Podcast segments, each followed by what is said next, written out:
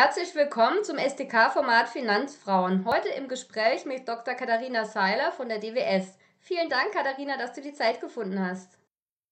Vielen Dank, Carola, für die Einladung. Ja, ich möchte dich zu Beginn kurz vorstellen, bevor ich einige spannende Fragen an dich habe. Du hast in Bremen BWL studiert, anschließend in Finanzwirtschaft promoviert und bist seit 15 Jahren bei der DWS tätig, ähm, inzwischen als Senior Portfolio Managerin für Aktienfonds mit ähm, amerikanischen und globaler Ausrichtung. Ja, und seit 2022, also seit Anfang diesen Jahres, hast du einen Fonds neu aufgelegt, über den wir uns gleich noch unterhalten werden. Zuerst einmal die Frage an dich. Hattest du immer schon den Wunsch, einmal Portfolio-Managerin zu werden? äh, ich glaube nicht. Äh, schon immer, also jetzt grenze ich es ein bisschen ein. Äh, Kindheit äh, war ganz anderer Wunsch. Ich wollte eine Ärztin werden. Ähm, aber als ich studiert habe, BWL studiert habe, war ich eher fokussiert auf die Finanzmärkte oder auf die Finanzwirtschaft. Und da habe ich sehr, sehr viel modelliert. Ich habe immer gedacht, ich werde auf der quantitativen Seite bleiben. Und äh, bei der DWS habe ich mich beworben und äh, da bin ich reingekommen ins Portfolio-Management und das ist fundamentales äh, Management, Portfolio-Management. Das heißt, wir schauen uns die Unternehmen an, wir kennen die Geschichten der Unternehmen, wir treffen uns auch mit dem Management und das ist ganz andere Herangehensweise, wie man in ähm, also so ein Portfolio investiert.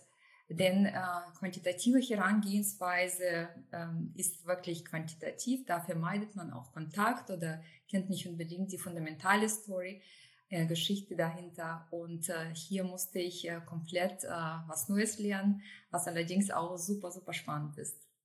Mhm. Und wie kann ich mir so den Arbeitsalltag von dir vorstellen? Bist du viel unterwegs? Ist es ähm, auch viel Schreibtischarbeit? Äh, das ist äh, sehr abwechslungsreich, äh, muss man schon sagen. Der Tag kann immer was Neues bringen. Man muss schon unterscheiden vor oder nach Corona.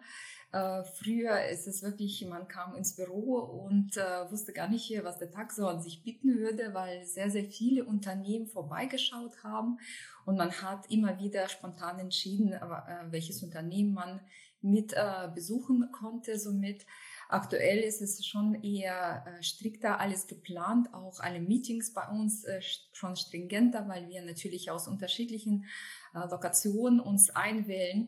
Und morgens fängt es so an, dass man äh, sehr, sehr viele Nachrichten liest. Natürlich in Asien ähm, ist es schon fast der Markt geschlossen. Bei uns fängt es an und man hat wirklich sehr viel zu, zu tun damit, dass man diese Information erstmal analysieren soll und äh, hinterfragen soll, ob für eigenes Investment sich was verändert.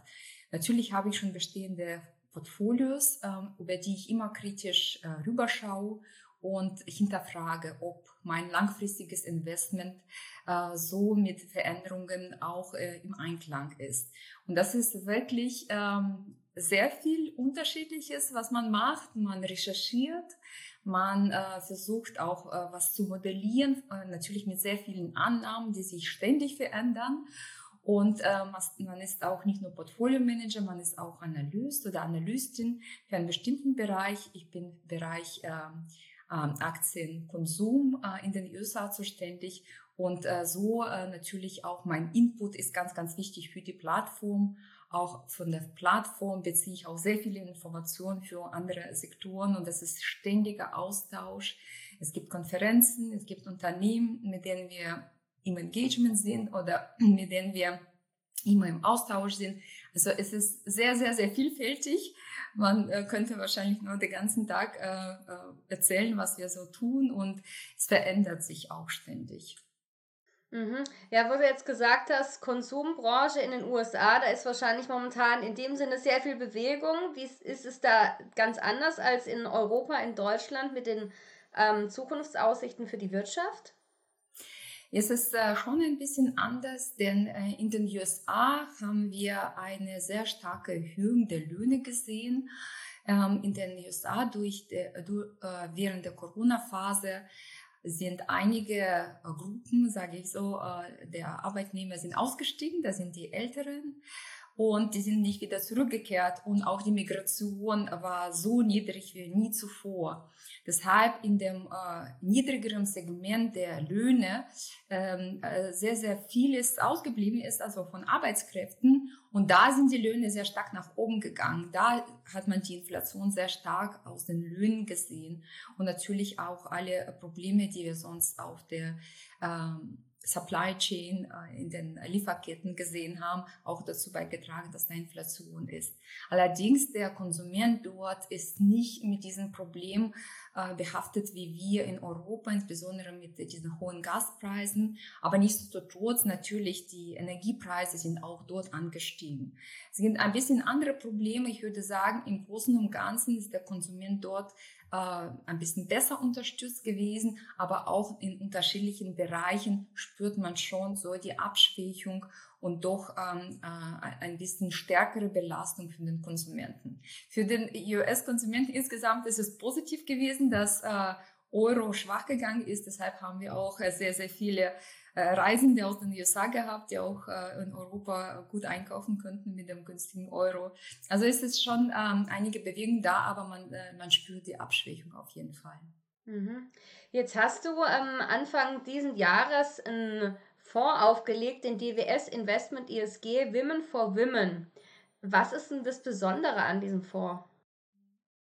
Das ist eine besondere Strategie, weil diese Strategie auf soziale Aspekte abzielt. In den letzten Jahren haben wir sehr, sehr starken Aufstieg von äh, den neuen Strategien in Bezug auf Umwelt gesehen. Für mich insgesamt ist dieses Nachhaltigkeitsthema ein, ein, ein ganzheitliches Thema. Wir können einzelne Bereiche nicht voneinander äh, äh, austrennen oder trennen insgesamt. Deshalb ist soziale Aspekt ist ganz, ganz besonderer wichtiger Aspekt. Äh, dieser Aspekt stellt Menschen in den Fokus. Und für Unternehmen, die wir investieren, bedeutet das, wie verpflichtet sich ein Unternehmen in Bezug auf seine Mitarbeiter und was schafft es auch für die Community, also weil jeder von uns oder jedes Unternehmen auch diese Verpflichtung in sich trägt. Wenn wir soziale Aspekte aus den Augen äh, dann kreieren wir schon wieder eine neue Ungleichheit. Vielleicht ist es so, dass äh, diese Umweltthemen äh, zu einem Luxusproblem werden. Vielleicht, weil die neuen Technologien für ärmere Menschen einfach nicht greifbar sind und die können sich das nicht leisten. Deshalb ist es für uns äh, ganz, ganz wichtig gewesen, nochmal mit so einer Strategie rauszukommen und sagen, wir investieren in Unternehmen, die diese sozialen Aspekte verankert haben, die so ein Mindset haben, die so eine Kultur in sich haben. Und es ist wirklich so, dass das Universum äh, getrennt werden kann. Unternehmen, die sehr ähm, äh, mindful äh, damit umgehen, also wirklich sehr viele Gedanken sich darüber machen und Unternehmen, die da wenig Beachtung schenken. Nächster Aspekt ist ganz wichtig, äh, was neu bei dieser Strategie ist, ist es von einem Team gemanagt von zwölf Fondsmanagerinnen, ähm, die sich zusammengetan haben. Diese Fondsmanagerinnen, die haben Expertise aus unterschiedlichen Bereichen und auch äh, die verantworten unterschiedliche Fonds mit unterschiedlichen Strategien, auch im Sinne vom Stil. Und so haben wir ein ganzes globales Universum abgedeckt, und das haben wir äh, gegründet, aufgelegt mit dem Gedanken, äh, Frauen äh, mehr Vertrauen zu schenken, in Aktienmärkte zu investieren. Denn Frauen investieren ganz wenig und äh, bei denen ist wirklich äh, ganz, ganz wichtig, frühzeitig für Alter vorzusorgen, denn die Versorgungslücke bei Frauen am größten ist. Wie macht ihr denn auf den Fonds aufmerksam, um die Zielgruppe zu erreichen? Weil du hast jetzt gesagt, das stellen wir ja auch fest, dass Frauen sich, sagen wir mal, weniger vielleicht mit dem Thema Altersvorsorge beschäftigen, aber eben gerade aufgrund von Rentenlücken es natürlich umso wichtiger ist, dass sie vorsorgen. Ja, es, äh, wir suchen unterschiedliche Wege. Ähm, an, an, sich sind wir Fondsmanagerinnen, aber wir haben natürlich ein Team rundherum, auch im Vertriebsplattform. Und da haben wir dieses Jahr damit angefangen, dass wir auf die Roadshows gegangen sind, um erstmal natürlich im Vertrieb äh, dafür auch Werbung zu machen, äh, unsere Geschichte zu erzählen, unsere Story zu erzählen, die greifbarer zu machen, weil natürlich auch dort erklärt werden soll, wie man vorgeht, wie man die Aktien aussucht, was es überhaupt äh, äh, sinnvoll dabei ist, weil viele auch denken, dass wenn man in soziale Themen investiert, dass man keine Rendite erwirtschaften kann. Und das ist natürlich nicht der Fall, weil wir zwei Sachen verbinden. Wir verbinden das Thema Nachhaltigkeit mit sozialen Aspekten im Fokus und natürlich mit auch äh, äh, mit einer fundamentalen Analyse, die uns ermöglicht, Unternehmen rauszusuchen, die langfristig äh, eine bessere Wertentwicklung erzielen können. Und äh, das ist äh, also Roadshows und ähm, ja, wir versuchen auch durch unterschiedliche Medien äh, auf uns Aufmerksamkeit zu ziehen, aber wir werden auch angesprochen. Ich muss sagen, in der Geschichte, äh, solange ich hier bei der DWS bin. Ich habe mehrere Fonds aufgelegt und wir hatten noch nie so eine positive Resonanz und so viele Anfragen in Bezug auf unsere, diese neue Strategie erfahren wie dieses Jahr, was sehr positiv ist. Mhm. Jetzt hätte ich mal noch eine andere Frage. Wenn du sagst, du hast schon mehrere Fonds aufgelegt, wie lange dauert es denn, bis, bis dann der Fonds wirklich existiert? Wie kann ich mir das vorstellen? Wir haben fast ein Jahr gebraucht, letztes Jahr, um diese Strategie aufzulegen. Natürlich äh, ist es auch ganz was Neues gewesen. Wir müssten komplett äh, mit dem Brainstorming anfangen. Ich muss sagen, die Idee für diesen Fonds hatte ich seit über zehn Jahren. Und nur damals äh, gab es äh, keine Daten in Bezug auf soziale Aspekte. Natürlich äh, versuchen wir, die Aspekte zu quantifizieren und äh, ganz klare Struktur ähm, reinzubringen. Und das ist auch bei uns aktuell sehr, sehr transparent, wie wir das machen. Aber wir müssen erstmal feststellen, wie die Datenlage jetzt ist oder vor einem Jahr war. Und wir haben ein äh, Social Commitment Score, so nennen wir den. Das ist ein Score, der uns ermöglicht, Noten zu geben für Unternehmen, die Verpflichtung des Unternehmens zum sozialen Messen. Und das haben wir aufgebaut. Das hat gedauert, bis wir die Daten eingesammelt haben, wir, bis wir natürlich statistisch fundierten Score aufgelegt haben, getestet haben. Und auf regulatorischer Seite hat es auch gedauert. Wir waren immer wieder in Gesprächen. Wir mussten auch einiges verbessern, ähm, nachliefern. Und die ganzen Prozesse, die dauern doch ähm, einiges. Äh, und wir waren sehr, sehr glücklich, dass wir im Januar doch äh, starten durften. Mhm. Ja, dann weiterhin viel Erfolg. Ich hätte noch eine abschließende Frage. Wir hatten uns jetzt ja auch so ein bisschen über das Thema Altersvorsorge von Frauen äh, unterhalten. Wie würdest du momentan Geld anlegen in der aktuellen in der wirtschaftlichen Situation mit Lieferengpässen, was wir schon gesagt hatten, hoher Inflation, ähm, Reze Rezession, wenn du fürs Alter vorsorgen wolltest? Da ich natürlich Aktienfondsmanagerin bin und äh, hauptsächlich in Aktien selbst auch investiere, würde ich äh, über Aktien sprechen. Es gibt natürlich unterschiedliche Möglichkeiten. Ich würde jeder Frau empfehlen, ein Depot zu haben. Das ist Schritt Nummer eins. Für mich ist es ein Depot zu haben, so selbstverständlich wie ein Konto zu haben, aber in unserer Welt ist es noch nicht äh, so etabliert. Deshalb Schritt Nummer eins, sich erkündigen, wie man ein Depot auflegt und so ein Depot eröffnen und da auf jeden Fall mit einem Sparplan anfangen. Wir können überhaupt nicht abschätzen, wo wir im Zyklus sind. Natürlich denken wir alle, wir gehen eher in eine Rezession, was natürlich sehr, sehr schwankungsintensiv sein kann auf den Aktienmärkten oder Finanzmärkten insgesamt.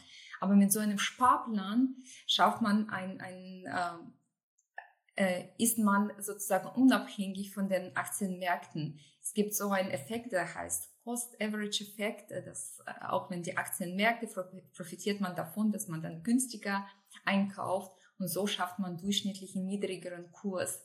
Aber natürlich, man muss sich dabei wohlfühlen. Also am besten nicht alles auf einmal investieren, nicht alles auf eine Karte setzen.